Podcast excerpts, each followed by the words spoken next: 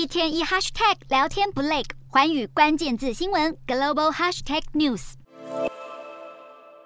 随着英国央行紧急干预购债救市，全球债市相继回暖，美债殖利率暴跌，美股开高走高，道琼收涨将近五百五十点，从二零二二年的低点大幅反弹，标普五百上升将近百分之二，结束连续六个交易日的颓势。美股四大指数全数收高，道琼指数大涨五百四十八点七五点，收两万九千六百八十三点七四点；纳斯达克上扬两百二十二点一三点，收一万一千零五十一点六四点；标普五百上涨七十一点七五点，收三千七百一十九点零四点，非半指数上扬二十九点二一点，收两千四百二十七点二六点。欧洲股市方面，英国央行英格兰银行宣布将购买长期国债，以恢复债市稳定，振奋投资人情绪。欧洲主要股市今天小幅收红，欧洲三大股市全数收涨，英国股市上涨二十点八零点，收七千零五点三九点。德国股市上扬四十三点六零点，收一万两千一百八十三点二八点。法国股市小涨十一点一九点，收五千七百六十五点零一点。